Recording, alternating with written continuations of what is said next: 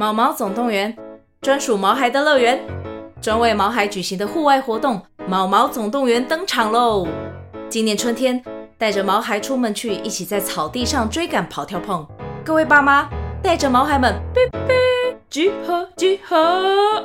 三月二十三号与二十四号，台北大佳河滨公园八号水门，毛毛总动员，专属毛孩的乐园。活动详情请见资讯栏或至 Klook 售票网站。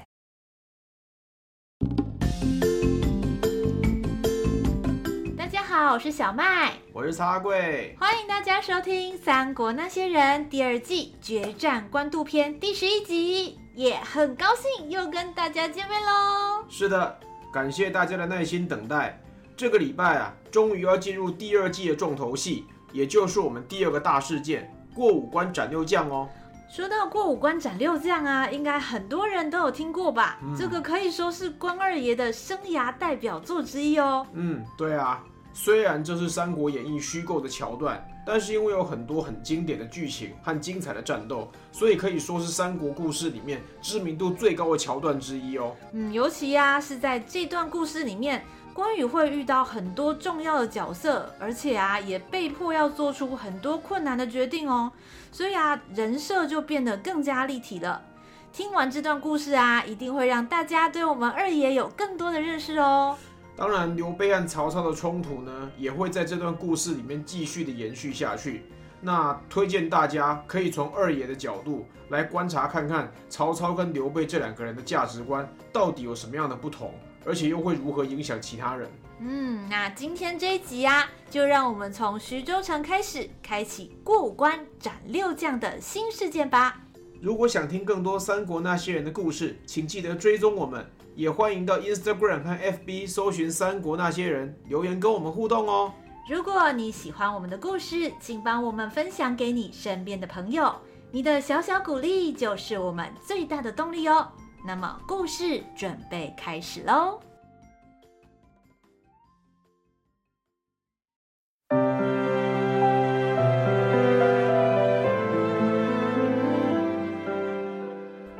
英雄也当过龙套，小人物也能做主角。每周五晚上，让我们一起来听听三国那些人说说他们的故事吧。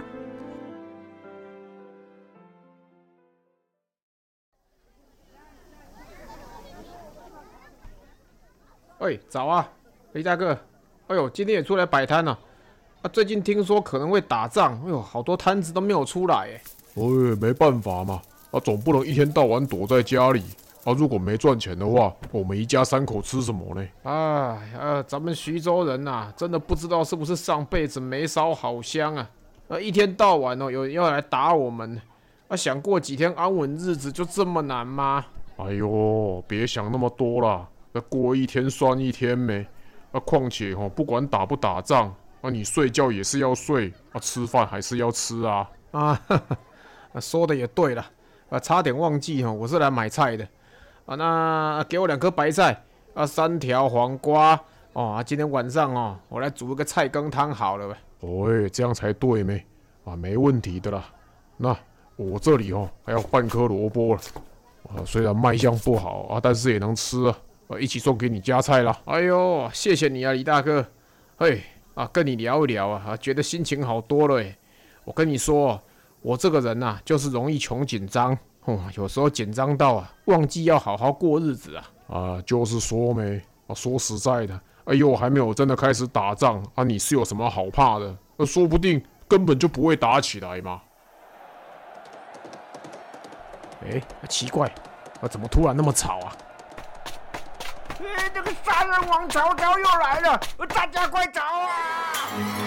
喂，曹操来了！哎呦，不会吧？啊，赶快走，赶快走！我、哦、赶快摊子收一收，不然哦就死定了啦！啊，你你说什么？不会吧？他又来了！哦，赶快回去，赶快回去的啊！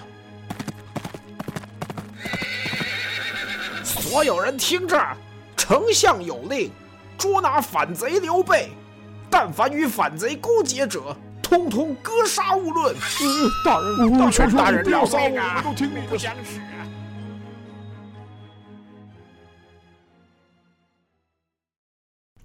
第十一集在友情与背叛之间。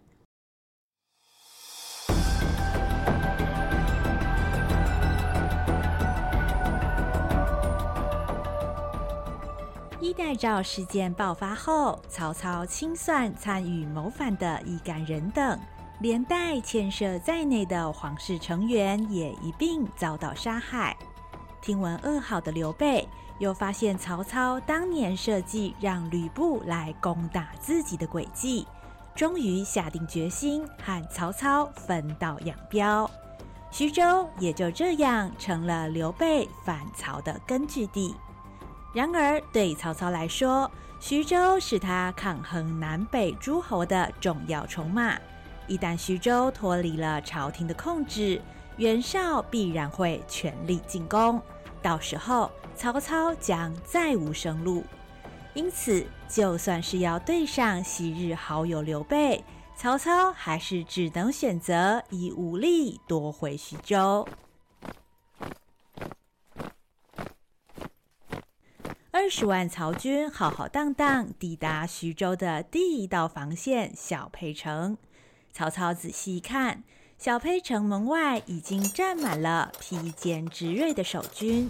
队伍的前方，张飞身骑战马，手提丈八蛇矛，杀气腾腾地瞪着曹军。再抬头一看，城楼之上，刘备昂然而立，他的双眼依然认真而坚定。但却再也见不到曹操熟悉的友善和信任，取而代之的只有难堪的冷漠和敌意。哎呦，刚刚太远了，看不清楚，原来是背信弃义的大耳贼啊！我还以为是仁义英明的刘皇叔呢。你看看，哎，这个人年纪大了，眼睛就开始不好使了。连渣男都能看成君子啊！曹操策马来到阵前，对着城楼上的刘备开口就是一顿冷嘲热讽。我也没想到，我以为的朝廷栋梁，竟然是杀人魔王。面对曹操的讥讽，刘备毫不客气的顶了回去。这样的场面早在曹操意料之中。回想当年。自己也曾经在下邳城的城门口和陈宫有过一段激烈的对话。那个时候，曹操一度放低自己的身段，想要透过好言相劝和动之以情的方式，让陈宫回心转意。然而，今天的曹操却完全不想这么做。呃，俗话说得好啊，是先礼后兵啊。我曹某人呢，是最讲道理的了，不过今天因为时间的关系，我也就不跟你废话了。亲爱的刘皇叔，我不知道我是哪边得罪你了，不过我告诉你，规矩是这样：徐州州牧，我封给你才是你的，我不给你，你不能抢，懂吗？不懂的是你。不只是徐州，这天下所有的土地都是属于朝廷。刘备今天是要把你侵占的地盘还给皇上，并不是为了列土称霸。有权力分封领地的是当今圣上，不是你，曹大人。你不可以僭越圣上，恣意妄为。圣上，权力？当初要是没有我死命扶着圣上。他早就挂在李国二贼手里，还谈个屁权利啊！圣上根本什么都不懂。我不僭越帮他决定的话，现在连朝廷啊可能都放水流了。这我不是已经解释过很多遍了吗？曹大人这样的做法，不就等于是让皇上当你的傀儡吗？如果所有的决策都是曹大人说了算，那到底谁才是皇上？这刘大耳。你这个人也太难伺候了吧！你不是一天到晚在讲要救皇上、复汉室吗？现在皇上好好的，汉室也好好的，那你究竟还想怎么样嘛？我们要的不是一样的吗？不，用你说的方法扶出来的朝廷，只会是一个名为汉室的空壳。我们要的是不一样的。刘备的回应让曹操顿了一顿。原来，就算两个人都想救天下，甚至都想拥护汉室，竟然还是会得出完全不一样的结果，看似相似却完全相异。曹操忽然觉得，眼前这个自己曾经视为挚友的人，和自己的距离变得好遥远，甚至觉得自己根本没有真正认识过刘备。不一样啊！原来咱俩要的不一样啊！哼，果不其然啊！这个人世间的友情、忠义这回事儿呢？咱们是不能把它看得太重，不然的话呢，难免要伤心的呀。这以前已经发生过一次，哼，你说我怎么就是学不会呢？曹操不明白这样的事为什么总是发生在自己身上。他一向自诩真心，但往往却换来朋友的绝情。他总是觉得自己高瞻远瞩，但身边的人却无法了解他的理想。一阵孤独的感觉袭上心头，曹操不禁有些恍惚。不过，刘备的厉声斥责却立刻将他拉回现实之中。曹操，你蒙圣上恩宠，位极人臣，不但不思报效国家社稷，反而独揽大权，破坏忠良。刘备原本以为你不管再胆大妄为，至少还会有个底线。想不到你竟然做出这种伤天害理的事情，我不能眼睁睁看着你一直错下去。你说我错？我问你，我他妈的哪里错？你叫我收敛锋芒，我就收了；与人为善，我也与了。结果嘞？哼！我为了皇上打生打死。结果皇上竟然要杀我，我把你当自己亲兄弟一样看待，结果你今天用剑指着我，姓刘的，你倒是评评理，现在究竟是谁错啊？唉，你被权力的欲望迷惑，早已逾越臣子应有的本分。曹操，你托名汉相，实为汉贼。左将军刘备，今奉天子密诏。讨伐大汉国贼。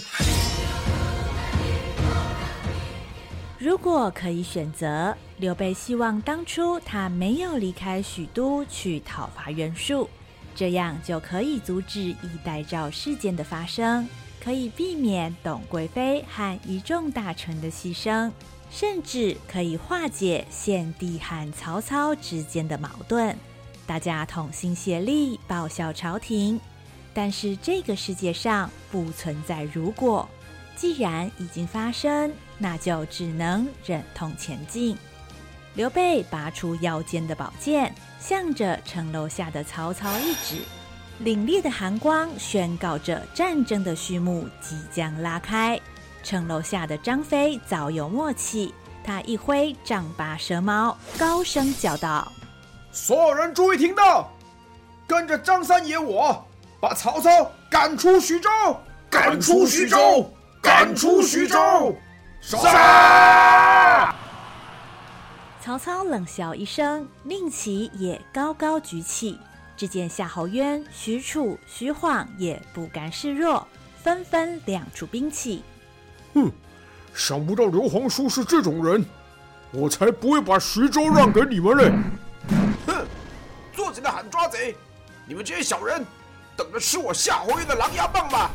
先锋军第一、三、五队随某家徐公明冲阵，夺回徐州。得令，杀！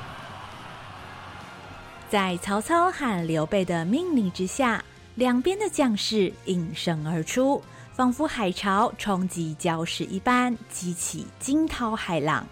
张飞率领小沛的守军迎战夏侯渊和许褚的部队，双方战得风云变色，日月无光。嚯，这么有力气啊！有种你就再挥快两倍，让我见识见识啊！好啊，这是你自找的。嗯，妙才将军，等一下，你不要被他骗了，这样会累死的啦。喂，黑脸的。你真的很过分呢！我告诉你，我不止脸黑，我的心更黑，吃我一枪啦！就在双方的先锋军战得如火如荼的时候，一旁的徐晃带队从旁前往小沛城的偏门，打算趁虚而入。不料就在此时，忽然听见杀声震天，一支身披铠甲的部队从另一个方向横空杀出，截断了徐晃的去路。徐晃定睛一看，带队的将军赫然便是徐州商人陈登。陈登，竟然是你！某家以为你只是个商人，没想到你还能打仗。哎呦喂，讨生活嘛，做生意的。什么事都要懂一点哦。反叛主公是死罪，你知道吗？呃，我知道啊。呃，可是我有什么办法？啊，事情就变成这样了啊。陈登从彭城带来的部队和刘备在小沛的守军形成了犄角之势。曹军连续几次尝试攻城，但是犄角之势固若金汤，即便曹军人多势众。却始终无法突破防线。眼见战略奏效，刘备军士气大振，几轮攻杀之后，甚至将曹军逼出了几十里外。曹操看到情势不对，只好改变方针，指挥手下士兵先行撤退了。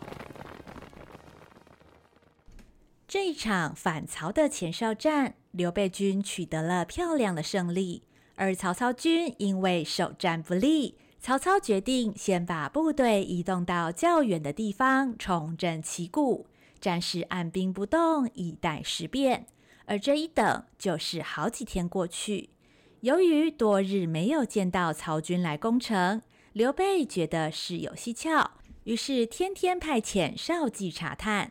但是只发现曹军在远方安营下寨，却无法探知曹军的意向。哼哼，曹操那个家伙果然就是那张嘴厉害而已，才打几场而已就缩了。那、现在还躲得远远的，大概啊是因为打不赢，所以想用围城的方式把我们围死。哼，我看他根本不只是被吓破胆了，连脑袋都坏掉了。他们大老远跑出来，我就不信他能带多少粮草。没关系，我们就每天跟曹军一起开饭，看看谁家的东西先吃完呐、翼德，不可轻敌。就我对曹操的认识，他是不打没把握的仗。或许他早就计算过小沛粮草的存量可以支持多久，所以才采用这样的战略。我想曹操现在一定是在等待时机。准备用什么方法对付我们？哼，管他用什么方法，这回大哥这个犄角阵势啊，很明显对曹操是有效果的。我们只要按照大哥讲的，一旦曹军打小沛，陈元龙就攻击曹军背后；如果曹军跑去打彭城，就换成小沛这边去支援。照这样玩下去啊，曹操肯定要退的了。哎，啊，不过这样的话，二哥这一次就没得玩了耶。因为根本轮不到他出马嘛。嘿嘿，如果能用最少的代价获胜，那当然最好。毕竟刀剑无眼，每一位将士的生命都很珍贵，不能草率，知道吗？翼德。哦，好了好了，大哥，你真的很啰嗦哎。他打输你也苦瓜脸，打赢你也苦瓜脸，是搞不懂你。就这样又过了好几天，就在张飞正觉得闷得发慌的时候。负责查探的士兵带来了新的战报。报，启禀主公啊，三将军，我们发现曹军绕过芒砀山，往彭城的方向前进了。哦，抓到了哈！曹操想要偷袭陈元龙啊！小沛安彭城必须相互支援，犄角之势才能维持。翼德，通知弟兄们，准备出战。哎，好啊，我等很久了，这一次啊。一定要狠狠的打曹操的屁股了！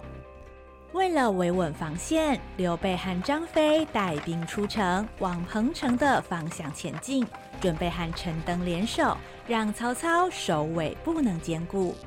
时间来到了下午有时，太阳已经下山，夜幕缓缓笼罩大地，而小沛的守军也到达了彭城附近。刘备原本预期不久就要遇上正在与陈登交战的曹军，但奇怪的是，彭城城外空空荡荡，不要说军队，连一个路人都没有，周围异常安静，静得有一点可怕。哎，啊，不是说曹军要来打彭城，那怎么半个人都没看到？该不会已经被打退了吧？啊，奇怪耶，陈元龙我这么厉害吗？真是太不对劲了！不但没看见曹军，甚至连彭城附近也没有看到我们的军队。这究竟是怎么一回事呢？刘备对眼前的状况百思不得其解。他左顾右盼，但是因为已经入夜，光线昏暗，只能就着月光勉强看见彭城的轮廓，而城郊附近的景象则是一片黢黑，能见度并不高。就在这个时候，一阵风吹动了彭城城楼上的旗帜，旗帜随风飘扬，在月光的照射之下，露出了旗面上的文字。刘备无意间抬头一看，没想到不看还好，一看吓出了一身冷汗。只见插在彭城城楼上的旌旗，竟然写着大大的“曹”字。什么？竟然是曹操的军旗？难道我们来的太晚了吗？那那元龙，元龙出事了吗？哎呀，糟了！大哥，你看那边。随着张飞手指的方向，原本一片漆黑的彭城城楼忽然举起了一支又一支的火把，在通红的火光照映之下，隐约可以看见城楼上已经站满了曹军的士兵。种种迹象显示，彭城现在已经落入了曹操的手里。哎，没道理呀！我们从小沛赶过来，才花不到半天。彭城守军又不是用面粉糊的，那那怎么曹军就进城了嘞？情势危急，不可恋战。翼德，我们马上撤回小沛。察觉中计的刘备和张飞指挥部队调转方向，试图撤离战场，然而却为时已晚。彭城的四面八方忽然涌出数以万计的曹军。原来刚刚在彭城上的火光，就是发动埋伏的信号。大批人马来袭，行伍的最前方，领军的正是夏侯惇和夏侯渊两兄弟。哼，想走吗？先问过夏侯元让吧。是夏侯将军。可惜，刘备现在无法恭喜你重新复出了。切，少在那里说我那么好听。要不是阿蛮一头热，被你的虚情假意给骗了，今天还会搞成这样吗？哼！看起来你们早有预谋。回答我，你们把元龙怎么样了？敦哥，这个大耳贼还蒙在鼓里耶！喂，夏侯渊，你笑屁呀、啊？有种把话说清楚啊！嘿，反正你们死期都到了，干脆让你们做个明白鬼。简单讲，陈登基本上活得好好的，因为他脑袋清楚，知道不能让你们带徐州军民去送死。所以故意把城门打开，放我们进去。之前他带兵出来防守，也不过是演戏给你们看而已。这样够清楚了吗？无论遇上再锋利的兵器，或是再凶恶的敌人，刘备也无所畏惧。但是这一次，夏侯惇所说出的真相，却比天下任何东西都来得更致命。刘备不敢相信，曾经面对面保证会支持自己的朋友。转个身就做出了出卖自己的举动。好吧，既然这样，我也没话说了。玄德公，你就放手去做吧，我会支持你的。怎怎么会？袁龙，袁龙他他明明说过。哎呀，可恶啊！我就说我不相信那个姓陈的，出卖朋友真是没义气啊！哼。还有脸抱怨人家？你们自己做的还不是一样的事情？现在知道痛了吧？哎，妙才，不要浪费时间，我们把这些反贼拿下吧！拿下！我听你在胡乱呢！连县阵营都打不过的人，还想来对付万人敌的张三爷我吗？哈！那如果再加上我呢？一个熟悉的声音出现，只见张辽手提长刀，领着一队骑兵，赫然出现在战场的东边。不仅如此，西边、南边和北边，许褚和徐晃也带兵出现。刘备和张飞等人遭到团团包围，不但无法进入彭城，连回小沛的退路也全部被截断，情况凶险万分。某家徐公明在此，哼，有我许褚在这里，你们一个都别想跑！哈哈，三将军，怎么样？没招了吧？哦，张辽，你就喜欢当吕布和曹操这种烂人的手下，怪不得我一直都很讨厌你。现在是怎么样？人多欺负人少啊？嚯，那没办法呀。三将军，你不是万人敌吗？不多带一点人马？那怎么对付得了你呢？曹军的精兵猛将将小沛守军围在战场中央，仿佛铜墙铁壁一般。刘备和张飞左冲右突，却找不到一丝逃脱的空隙。此时，在彭城城楼的上方，曹操正静静看着城下的战况，而他的身边则站着这次战役的关键人物陈登。哎，哎，陈登啊，有那么一会儿啊，我还真的以为你笨到去帮着刘备造反呢。哎，怎么可能呢？反叛主公啊，是死罪一条。这种事哦，我是很明白哦。嗯，是说，讲到出卖老大，嘿，你真的是天生好手啊。以前吕布是这样被你弄掉，哼，现在刘备呢？也被你耍得团团转，而且他还是你的好朋友哎，连好朋友都可以出卖，不知道你未来会不会出卖我曹某人呢、啊？哎，这个主公啊，就不用担心了啦。虽然刘皇叔啊、不是刘备和我有点交情啊，可是如果哈、啊、照他的方法做呢，徐州连本带利啊，会通通赔掉哦。我陈登在徐州做生意这么久啊，做买卖呢，不能只看交情，而是要考虑到我们徐州的利益哦。今天我选择效忠主公，也不是看在交情啊，啊，那个都是虚的，只有徐州的利益才是实的。主公也是做大买卖的人呢、我在说什么？我想主公你一定懂哦。陈登直白的发言，揭露了他赤裸裸的背叛。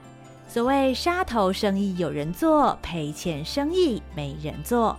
陈登作为一个利益至上的商人，一切的选择都以利为先。与承诺或忠义相比，真金白银才是这世上的绝对真理。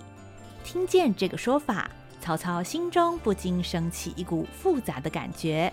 他曾经被刘备的忠义深深打动。然而，刘备今天和自己反目，却也是为了忠义。难道现实真的如此不堪？在救天下的这条路上，真的只能摒弃忠义而选择利益吗？这样救回来的天下，又会是怎样的光景呢？这个问题，连曹操自己都没有答案。